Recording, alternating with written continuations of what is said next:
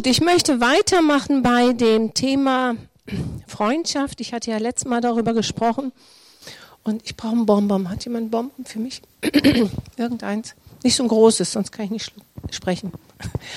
Ähm, und zwar, ich glaube, wenn Corona vorbei ist, nee, das, das ist zu groß, das ist zu groß, lass dann, ist okay. Äh, wenn Corona vorbei ist, wird es unbedingt nötig sein, dass wir Freundschaft anbieten den Menschen. Weil das höre ich immer wieder, dass die Leute sagen, ich, das ist gut. Ja, danke schön. Dass die Leute sagen, ähm, die haben Nöte und haben niemanden, mit dem sie reden können. Ich begleite gerade eine ganz, ganz tolle Frau in Leiterposition, eine starke Frau eigentlich. Und sie sagt, Frau Seidlitz, warum muss ich bei Ihnen immer weinen? Und das ist einfach, ja, weil da jemand ist, der, der versteht, der mitfühlt und in der Not begleitet. Wir brauchen in der jetzigen Zeit, das sagen alle Kirchen, äh, dieses Zwischenmenschliche, das ist mehr denn je nötig. Ich will noch mal eine kurze Wiederholung machen von letztem Mal. Ähm, da habe ich dann drüber gesprochen, was gefährdet eine Freundschaft oder eine Beziehung. Und da hatte ich dann gesagt, dass es, äh, wenn eine Beziehung langweilig ist, ihr könnt euch an den Film äh, von Loriot erinnern, äh, wenn keine Kommunikation mehr da ist, stirbt eine Beziehung, wenn Kreativität fehlt, äh, wenn Leute also nicht mehr kreativ reden und nicht mehr zuhören können. Wir hatten darüber gesprochen, Beziehungen brauchen Zeit. Können wir jetzt mal die Folie nochmal sehen von letztes Mal, die PowerPoint meine ich die äh, von Anfang an? Super, ja. So, Freundschaft und jetzt gehen wir mal weiter, die nächste Folie. Jawohl, da hatte ich den David und den Jonathan als Beispiel. Das ist bekannt, dass Jonathan und David sind ein Vorbild in ihrer Beziehung zueinander es macht Sinn, da mal sich rein zu vertiefen, rein zu studieren. Was hat denn Ihre Freundschaft ausgemacht? Beziehungen brauchen Zeit. Vielleicht können wir die nächste Folie machen. Genau da. Beziehung ist dann möglich, wenn man wirklich so der sein kann, wer man wirklich ist, wenn man laut denken kann vor dem anderen. Dann die nächste Folie. Genau, wir haben darüber gesprochen, Sprüche 17, Vers 9. Wer Fehler zudeckt, sucht Freundschaft. Wer eine Sache weiterträgt, trennt Freunde. Also wir können erst Freundschaften wirklich entwickeln, wenn wir bedingungslose Annahme vermitteln, auch wenn Schattenseiten da sind. Wir alle haben Schattenseiten in uns, aber die muss man nicht immer gleich aufdecken. Dann hatten wir von respektvollen Umgang gesprochen und dann jetzt die nächste Folie, glaube ich, Genau, dass es auch Beziehungen gibt, die uns aus unserer Berufung herausführen kann. Es kann sein, eine Beziehung führt mich in die Berufung, aber es ist auch möglich, dass eine Beziehung mich aus einer Berufung herausführt. Wir hatten darüber gesprochen, Liebe macht blind. So war es bei Simson. Er war blind geworden danach. So, und jetzt möchte ich gerne weitermachen. Warum ist Freundschaft so wichtig? Ich habe mal ein bisschen gegoogelt im Internet und habe dann rausgefunden, eine Psychologin aus Amerika, Juliane Holt, sie hat Folgendes geschrieben. Keine Freunde zu haben ist so gefährlich wie 15 Zigaretten am Tag. Heftig, ne? Ich lese mal vor, was sie gesagt hat. Eine gute Freundschaft macht nicht nur Spaß, Sie garantiert sogar ein langes Leben. Forscher haben herausgefunden, dass Menschen mit funktionierenden sozialen Beziehungen zufriedener und gesünder sind als solche, die isoliert leben. Mehr noch, eine gute Freundschaft minimiert das Risiko, an Herz-Kreislauf-Erkrankungen und Depressionen zu erkranken. Freundschaften wirken sogar dann, wenn sie fehlen. Weniger oder gar keine Freunde zu haben, wirkt sich enorm negativ auf unsere Gesundheit aus. Und dann sagt sie, wenig soziale Kontakte zu haben, sind gesundheitlich so schädlich wie das Inhalieren von 15 Zigaretten pro Tag. Umgekehrt steigerten Menschen mit belastbaren Freundschaften ihre Lebenserwartung um 50 Prozent. Zudem würden positive Menschen im sozialen Umfeld das gefühlte Glück um ganze 15 Prozent anheben, während negative Menschen bis zu 7 Prozent Lebenszufriedenheit kosten. Ebenfalls schön, und das finde ich jetzt interessant, ein wirklich guter Freund, den man nahezu täglich sieht, macht laut Studie so glücklich wie ein Ge Gehalt von rund 90.000 Euro. Wäre ja klasse, ne? Also ich fand das mal interessant. Ich dachte, ich sag's euch mal. Dann sagt Sirach 6, Vers 16, die Bibel sagt, ein treuer Freund ist ein Trost des Lebens. Also jeder Mensch wünscht sich Freunde und ähm, die Bibel spricht da so viel von, von Freunden und wie gesagt, wir haben uns jetzt an Jonathan und David orientiert, weil sie die Vorbilder sind in der Bibel. Wir hatten darüber gesprochen, eine gute Freundschaft ist, wenn ich überlege, wie kann ich meinem Freund helfen, dass der Wille Gottes durch ihn geschieht, dass er durch mich in seine Berufung kommt. Das ist Sinn einer Berufung. Und Jonathan macht einen Bund mit David und sie benennen ihre Freundschaft in der Form, du kannst dich auf mich verlassen. Diese Freundschaft steht für Loyalität.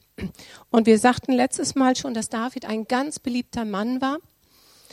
Und ähm, obwohl er viel falsch gemacht hat, David war ein schlechter Vater, das muss man wissen. David war ein Ehebrecher, er war ein Mörder.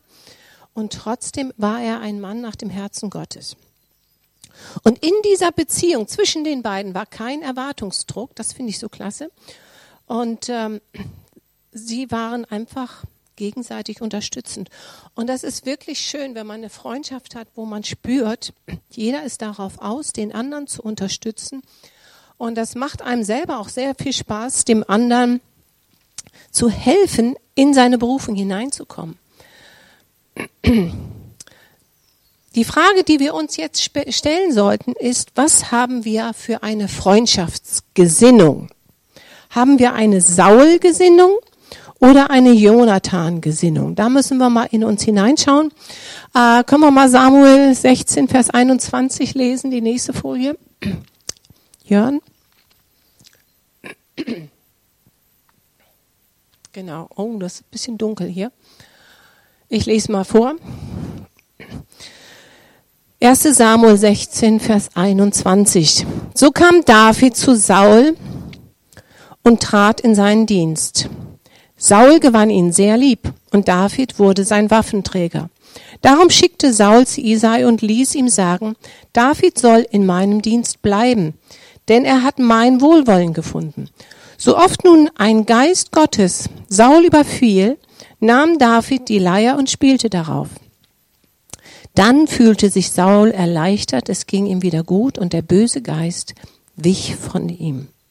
Wir lesen hier, Saul gewann David lieb. Saul gewann ihn lieb. Jonathan gewann ihn lieb.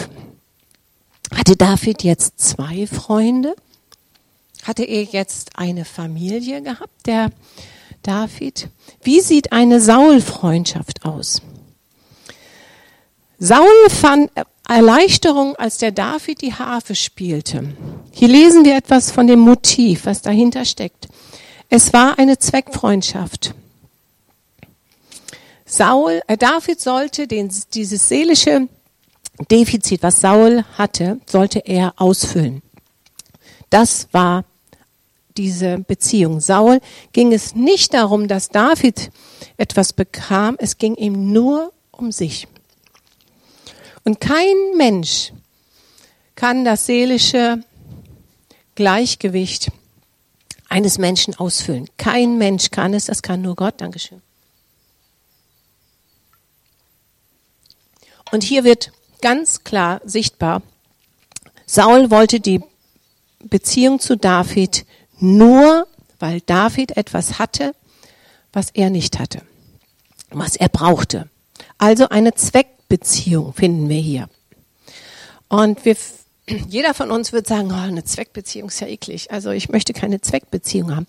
Ich weiß noch, als ich, ähm, da war ich noch kein Christ, da hatte ich eine Zweckbeziehung zu meiner Freundin. Was heißt, die hat immer Einsen geschrieben und immer saß sie ganz ordentlich im Unterricht, habe ich glaube ich schon mal erzählt.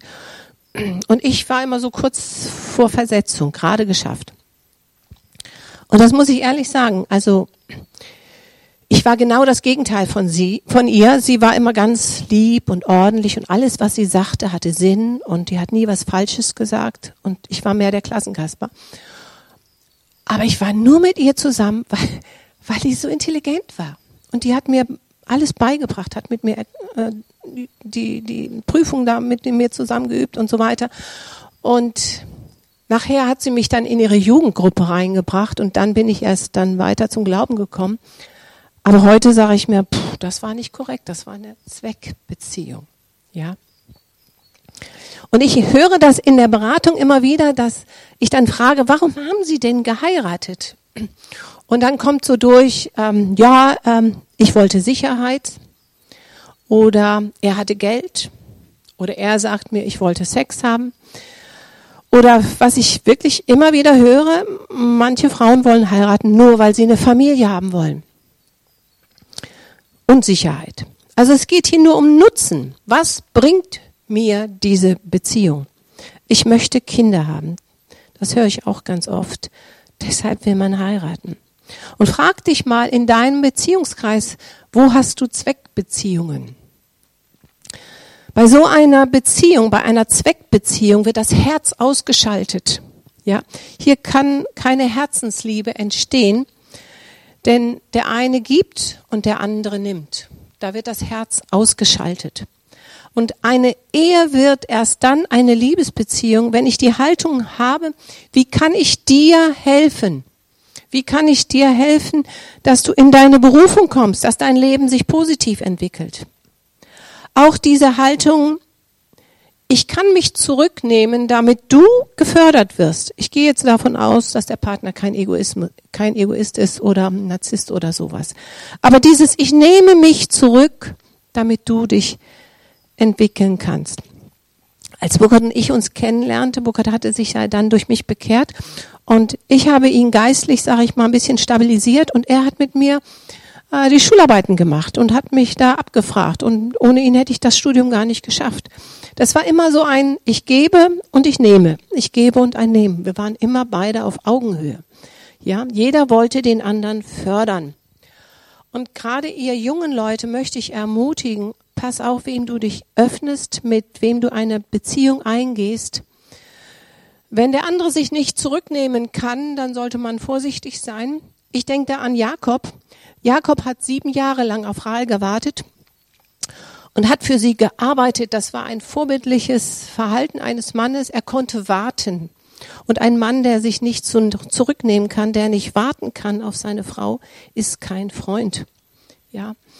Und selbst Jesus hatte Freunde. Martha, Maria und Lazarus. Ne? Hier ging es nicht um eine Zweckbeziehung, sondern um Liebe. Wir lesen in Johannes 11, Vers 3, Herr, der der, den du lieb hast, ist krank. Ja, es geht immer um Liebe und nicht um eine Zweckbeziehung. Und schau mal in deinem Job, hast du da Zweckbeziehung? Meistens ist es so im Job oder auch in Kirchen oder so. Du bist beliebt, weil du Einfluss hast, weil du Position hast. Und man kann sich das nicht vorstellen, wenn man im Job ist und Position hat, man denkt nur, ja, das geht immer so weiter. Nein, wenn du raus bist, interessiert sich kein Mensch mehr für dich. Das kann man sich nicht vorstellen. Wir waren damals in einer Gemeinde, es wurde kein Termin gesetzt, ohne dass Burkhard und ich dabei waren. Wir wurden als erstes gefragt, könnt ihr dann? Und wenn wir konnten, wurde dieser Termin gemacht. Aber als wir raus waren, hat kein Mensch mehr nach uns gefragt. Ja, das war eine Zweckbeziehung. Und da dürfen wir uns nicht falsch in Sicherheit wiegen. Wir denken, ähm, nur weil wir eine Position haben in der Firma, äh, sind wir beliebt oder so. Nein, es ist oft eine Zweckbeziehung. Können wir mal die nächste Folie sehen? Viele gehen in die Gemeinde nicht, weil sie Gott dienen wollen. Genau. Nicht, weil sie Gott dienen wollen oder von ihm hören wollen, sondern sie sehen in der Gemeinde einen Nutzen. Das sehen wir sehr schön hier an der Folie. Ähm, Gerade jetzt nach Corona, das wissen alle Pastoren, da wird sich was ändern in den Kirchen. Äh, wer ist da wegen Gott? Und die meisten, und davon geht man auch aus, gehen einfach nur in die Kirche, weil sie irgendeinen Nutzen haben. Und die kümmern sich dann um mich. Und ich weiß, als ich damals in Rendsburg war, ich war paar Monate erst Christ, hatte kein einfaches Familienleben, war ziemlich alleingestellt auf mich. Und als ich dann im Gebet war, da sprach Gott zu mir, Henny, hast du dein Leben mir gegeben oder der Gemeinde?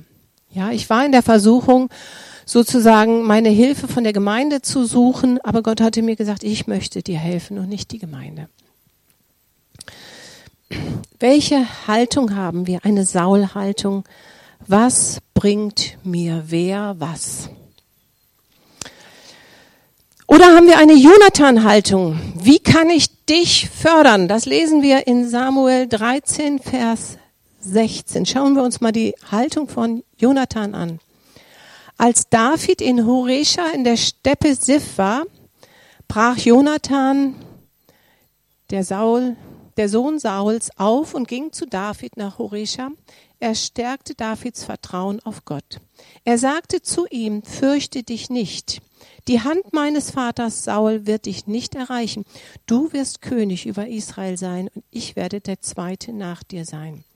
Horisch war ein Ge ähm, eine Gegend der Wildnis, die war nicht ungefährlich. Das war nicht ungefährlich, dass der Jonathan dahin ging. Es war ziemlich riskant für Jonathan.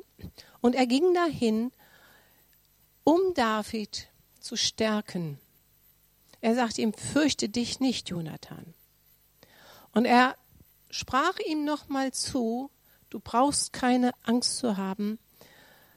Gott ist mit dir und das, was er dir zugesprochen hat, Gott zugesprochen hat, das wird geschehen. Er glaubte, der Jonathan vertraute Gott und er sprach David zu, du wirst König sein. Und er hat nicht gesagt, das hätte ja Jonathan machen können. Ähm, David, ich bete für dich. Kennt ihr solche Freunde, die immer sagen, ich bete für dich? Nein, Jonathan war da, wo David ihn brauchte. Er stärkte ihn. Freunde erkennt man daran, dass sie da sind in der Not. Die sind dann anwesend. Ihr kennt diese Geschichte von dem Samuel Koch, als er da diesen Unfall hatte bei Thomas Gottschalk in dieser Sendung. Und da äh, ist er ja dann gelähmt gewesen durch diesen Unfall. Und seine Eltern sind ja auch gläubig und sie sind sofort ins Krankenhaus gegangen. Und auf dem Weg zum Krankenhaus begegneten den Eltern von ähm, Samuel Koch ihre Freunde. Und sie waren anwesend. Und das ist Freundschaft. Sie hätten ja die Freunde von den Eltern von Samuel Koch hätten ja auch eine WhatsApp schreiben können oder anrufen können, oh, ist das schrecklich und wir beten für euch oder so. Nein, sie sind sofort ins Auto gestiegen, sofort ins Krankenhaus und haben die Eltern ermutigt.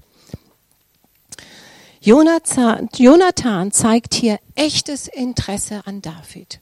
Das ist vorbildlich. Und die Frage, die wir uns stellen müssen, ist, wie sieht unser Herzensinteresse aus für andere Menschen?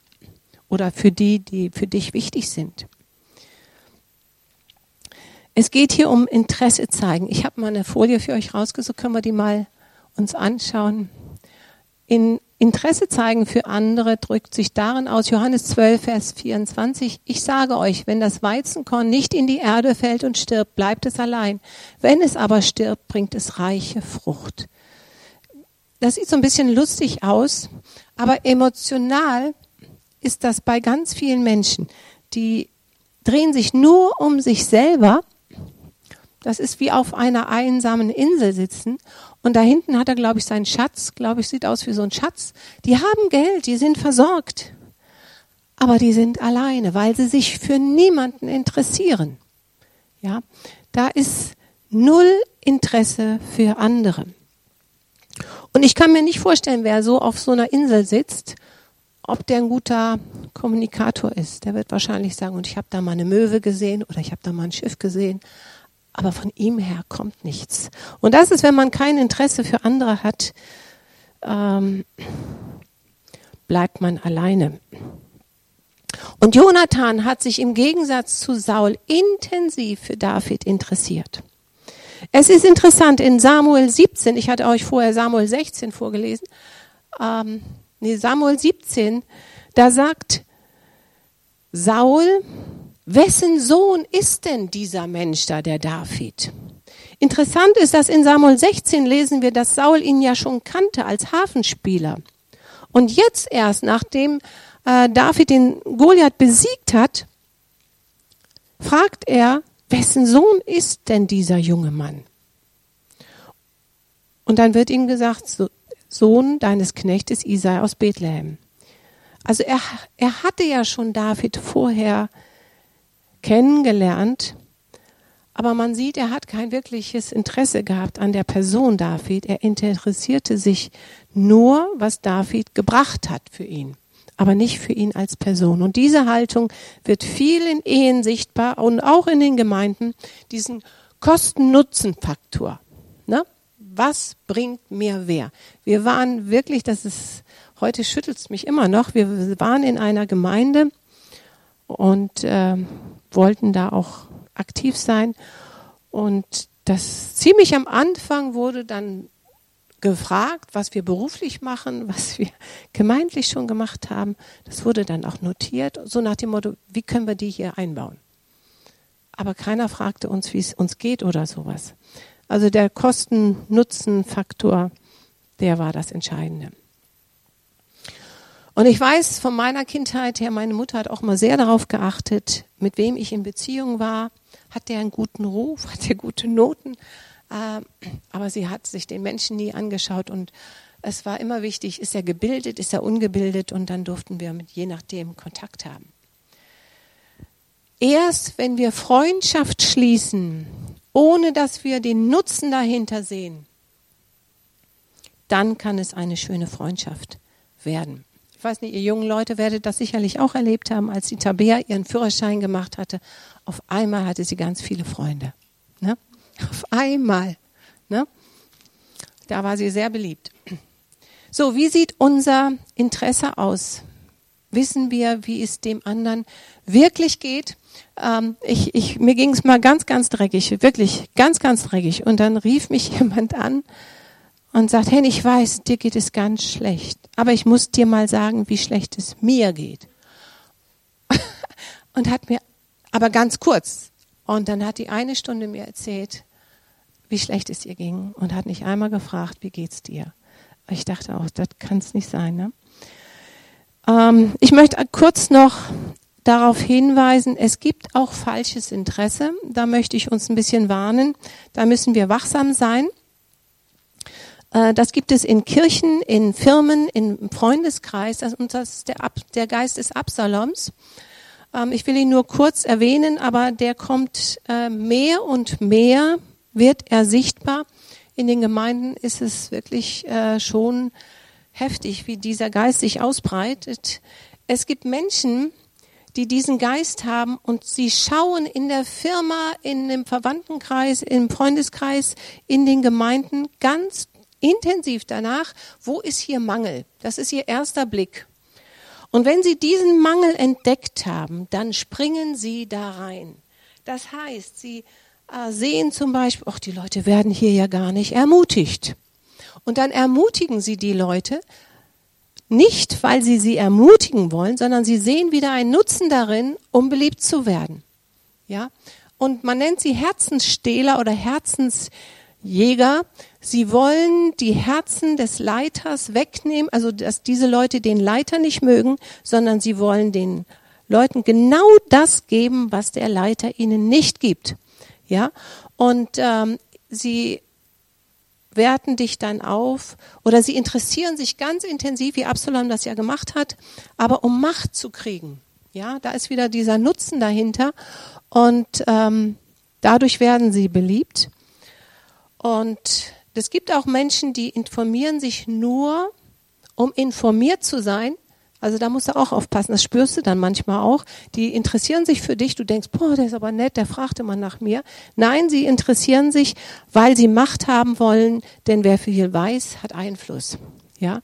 Und da, äh, auch da brauchst du den Geist der Unterscheidung, ähm, dass du dich da nicht den falschen Leuten öffnest. Die Frucht von Absalom, können wir mal nachlesen, er hat sich für Dämonen nachher geöffnet. Und seine eigene Familie ist nachher, weil er sich für diese Dämonen geöffnet hat, die Frucht von Absalom ist, dass seine eigene Familie kaputt gegangen ist. Er hatte Spannung mit seinem Bruder, mit seinem Vater. Und er ist nachher durch seine langen Haare im Krieg äh, am Baum hängen geblieben mit seinen Haaren, mit seinem Kopf. Das ist ein Bild. Kopf ist ein Bild für Vollmacht. Ähm, Gott hatte ihm seine Vollmacht genommen. Deshalb der Geist von äh, Absalom ist sehr gefährlich für jeden, der damit zu tun hat. Gut, ich möchte noch auf ein paar Beziehungen eingehen, so typische Beziehungen. Das sind, es gibt so verschiedene Arten, vielleicht findest du da irgendwas in deinem Leben wieder. Äh, Beziehung als Besitz, vielleicht kennt ihr das. Samuel 18, Vers 2. Saul behielt David an jenem Tag bei sich und ließ ihn nicht mehr in das Haus seines Vaters zurückkehren.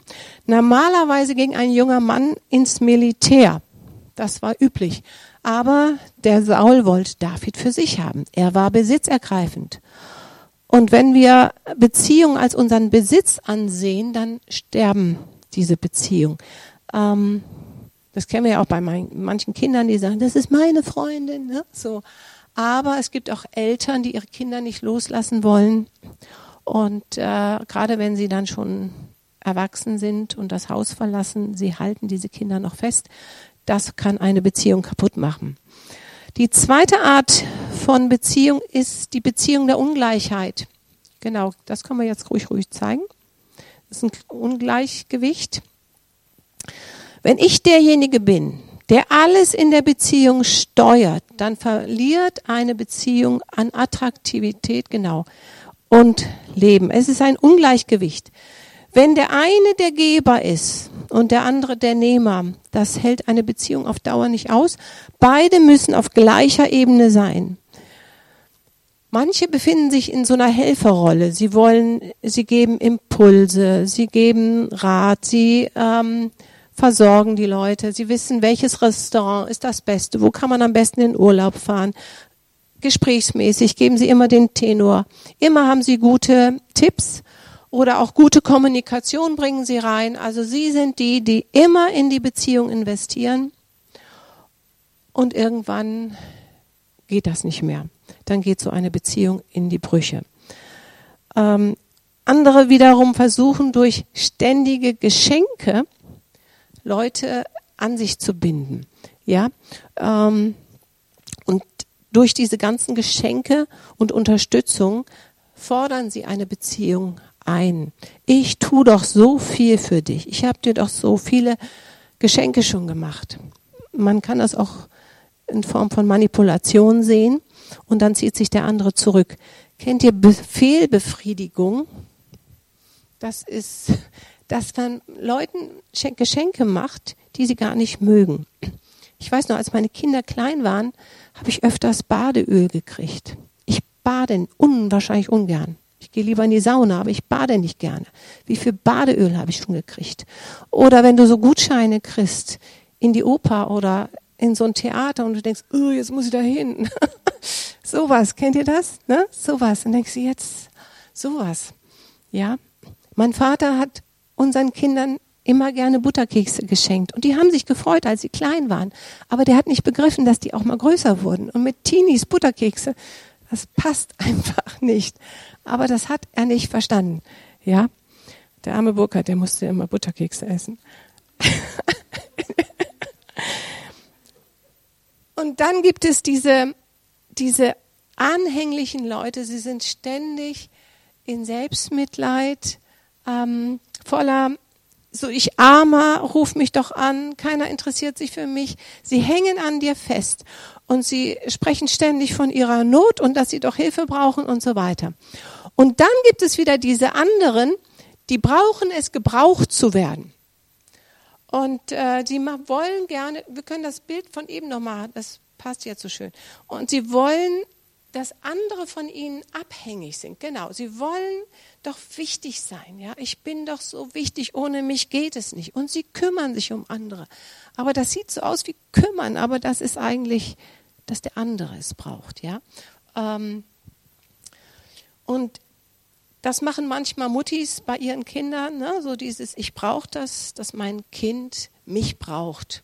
Aber wir sollen ja andere in die Mündigkeit hineinführen und, ähm, und wir Christen sollen auch mündig in diese Welt hineingehen.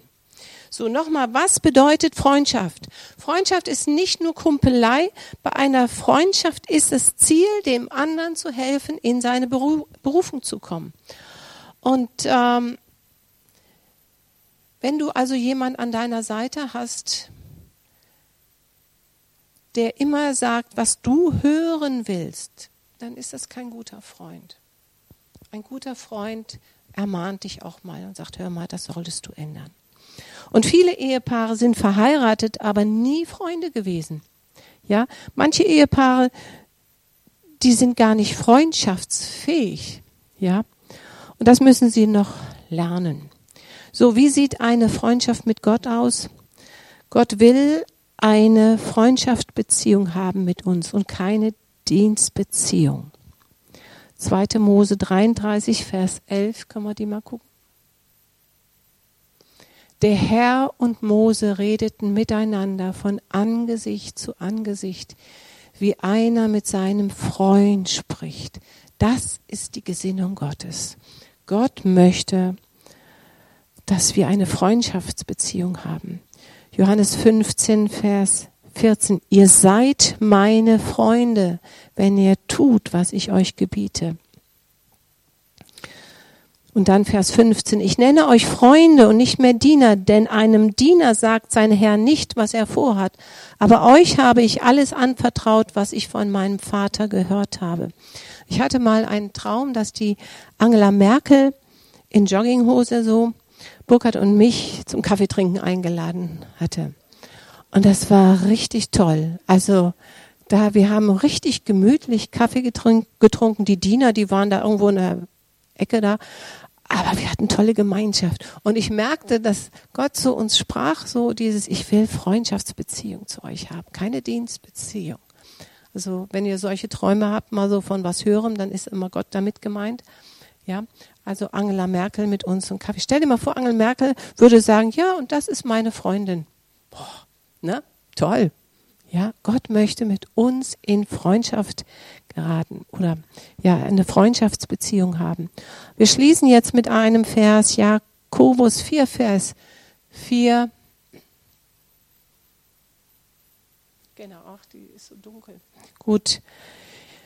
Wisst ihr nicht, dass Freundschaft mit der Welt Feindschaft mit Gott ist?